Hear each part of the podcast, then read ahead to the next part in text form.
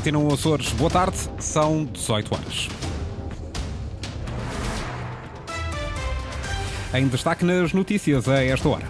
Parlamento açoriano cancelada a próxima sessão, antes mesmo de ser conhecida a decisão do Presidente da República sobre a situação política nos Açores. Proteção Civil garante já acatou recomendação do Tribunal de Contas. Cartas de risco sísmico do território já estão disponibilizadas. Hoje a auditoria do Tribunal põe em foco essa falha.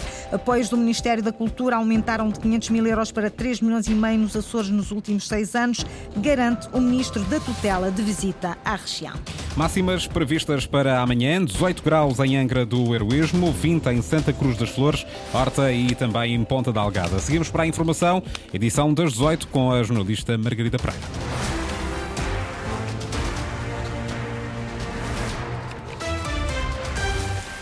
Está cancelada a sessão parlamentar de dezembro no Parlamento açoriano. A decisão foi tomada esta tarde em conferência de líderes. O início do plenário estava marcado para o próximo dia 12, um dia depois da reunião do Conselho de Estado convocado por Marcelo Rebelo de Sousa face ao risco de dissolução da Assembleia Legislativa Regional. Os partidos decidiram esta tarde cancelar os trabalhos, já que depois da dissolução seria nula qualquer decisão tomada pelo Parlamento açoriano. Cartas de risco sísmico só as têm dois municípios dos Açores, Praia da Vitória e Horta. A própria Proteção Civil não publica as cartas de risco sísmico necessárias no processo de decisão de obras públicas. E há seis autarquias na região sem planos municipais de emergência. É o que revela a auditoria do Tribunal de Contas, hoje publicada Linda Luz. Em auditoria à prevenção de riscos sísmicos nas obras públicas da região, o Tribunal de Contas revela que em 2023, Ponta Delgada da Lagoa e Ribeira Grande em São Miguel, Angra do Heroísmo na Terceira, Calheta em São Jorge e Vila do Corvo não têm planos municipais de emergência e de proteção civil. Os restantes três municípios têm os planos atualizados. Praia da Vitória e Horta são os únicos que dispõem de cartas de risco sísmico e de zonamentos. Sem estes instrumentos, alerta ao Tribunal, não existem formas de identificação dos possíveis pontos de instabilidade e de risco geológico no âmbito de empreitadas. O Serviço Regional de Proteção Civil não publicou as cartas de risco sísmico geológico, o que faz com que, em regra, o processo de decisão envolvendo a realização de empreitadas de obras públicas, o Tesouro Público não tenha ao seu dispor instrumentos de ordenamento do território que lhe permitam ter conhecimento do risco sísmico do local. Por isso mesmo, o Tribunal de Contas recomenda a divulgação destas cartas de risco sísmico ao Serviço Regional de Proteção Civil. Entre outras recomendações, a elaboração de estudos conduzidos docentes à avaliação do risco sísmico e sismo vulcânico, a incorporação de zonamentos nos instrumentos de gestão territorial e a inclusão das diretrizes do Plano Regional de Emergência nos planos municipais de ordenamento do território. Antena Açores questionou o presidente do Serviço Regional de Proteção Civil sobre a falta de publicação das cartas de risco sísmico. Rui Andrade diz que já foi acatada a recomendação do Tribunal de Contas e as cartas já estão publicadas. Nós eh, acatamos, obviamente, aquilo que são as indicações e recomendações do Tribunal de Contas e uh, elas uh, estão, já foram publicitadas, portanto estão, estão disponíveis uh, na, na, internet, portanto no nosso portal, como recomendado pelo, pelo Tribunal de Contas. As cartas, obviamente, tiveram que ser trabalhadas, colocadas por forma a ser colocadas num formato que, que possam ser um, incrementadas no, no, no nosso uh, sítio da internet e, e, assim foi. Portanto, foi única e exclusivamente cumprir com aquilo que foi recomendado pelo Tribunal de Contas.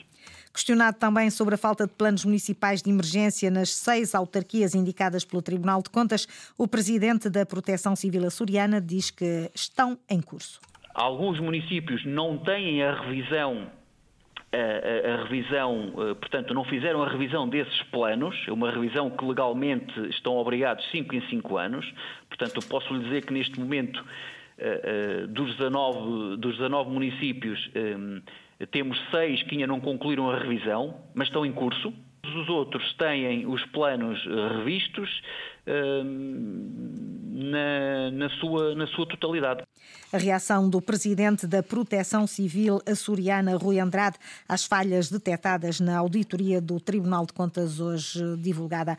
Valem 1 milhão e 300 mil euros os dois contratos de financiamento no âmbito do PRR para a recuperação de duas igrejas, ambas na terceira, a Igreja e Centro Interpretativo de São João Batista e a Igreja do Colégio de Santo Inácio de Loyola, mais conhecida por Igreja de Nossa Senhora do Carmo. O financiamento chega do Governo da República. Os contratos são assinados pelo Ministro da Cultura, que já está nos Açores. Eu já tinha estado cá como Ministro da Cultura no Festival Walk and Talk e, portanto, estou a, a regressar. Eu hoje tive uma reunião com as estruturas aqui eh, de São Miguel, a parte da manhã. Amanhã, eh, eh, na terceira, contactarei com mais uma estrutura e também assinarei os contratos de financiamento no âmbito do PRR em, em Angra percebi a importância que os apoios da DG Artes têm tido para eh, estas estruturas, na música, nas artes visuais, eh, eh, na dança, e, a necessidade também de uma maior articulação entre aquilo que são os apoios que existem regionalmente e aquilo que são os apoios nacionais do Ministério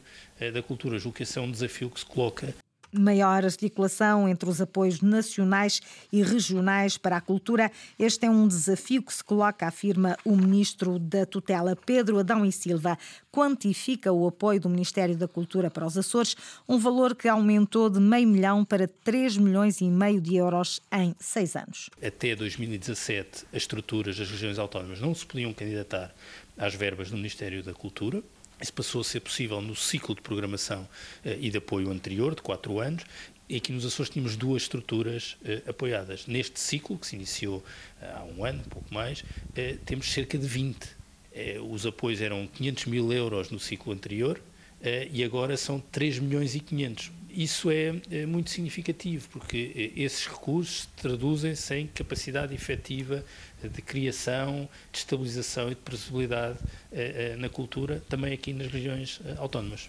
Pedro Adão e Silva fecha nos Açores o programa Percursos com a visita a vários projetos apoiados pelo Governo da República. Hoje esteve em São Miguel, amanhã estará na Ilha Terceira. Entreposto frigorífico de São Mateus da Calheta, precisamente na Ilha Terceira, foi requalificado na inauguração. Hoje, o presidente do Governo disse que quer os Açores como referência mundial na sustentabilidade do mar.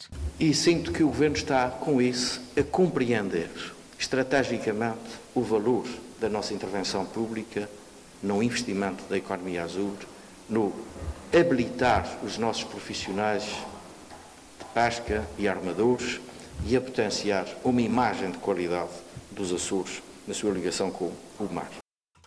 O entreposto frigorífico de São Mateus da Calheta pertence à Lota Açor. O edifício estava desativado há cerca de 15 anos. As obras no valor de 150 mil euros tiveram uma comparticipação regional de 80%.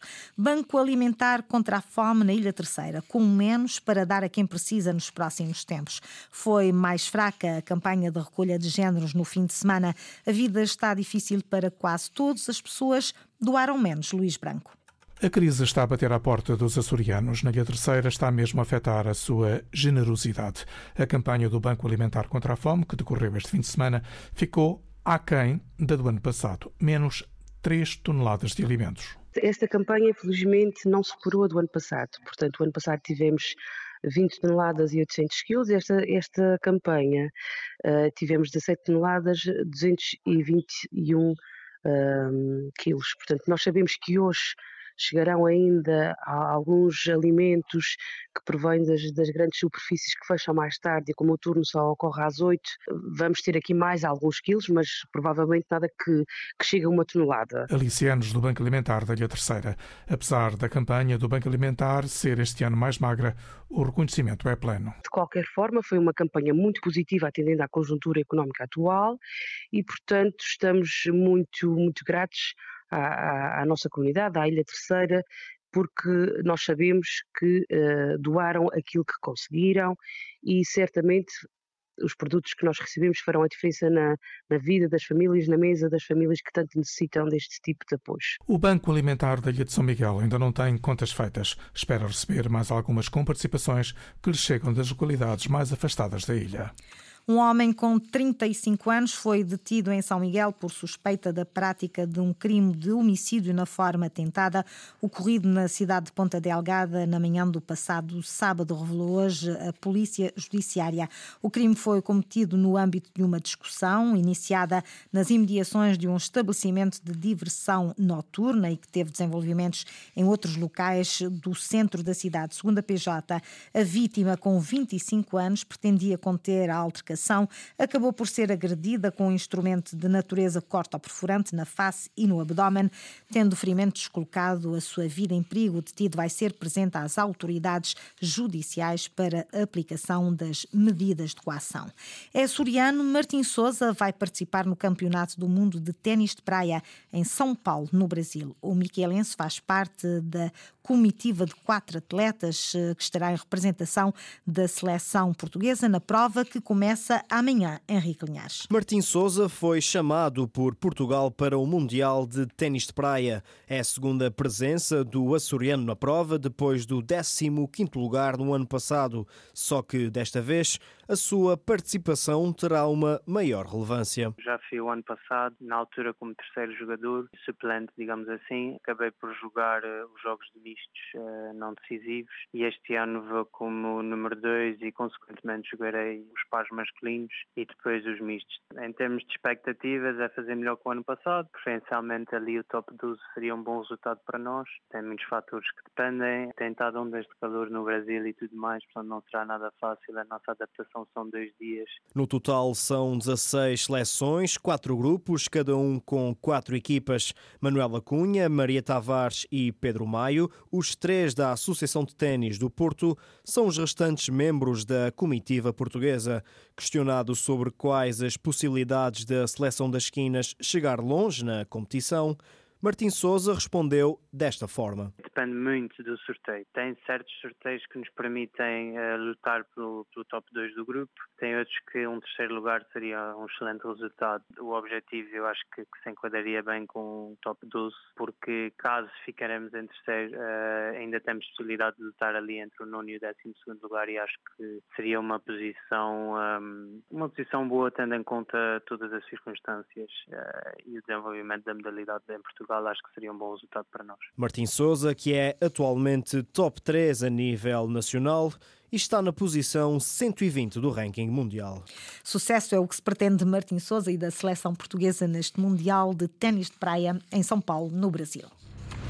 E foram as notícias da região às 18 horas com a jornalista Margarida Pereira. Recordo que a informação está também atualizada na internet. Passe por acores.rtp.pt ou pelo Facebook da Antena 1 Açores.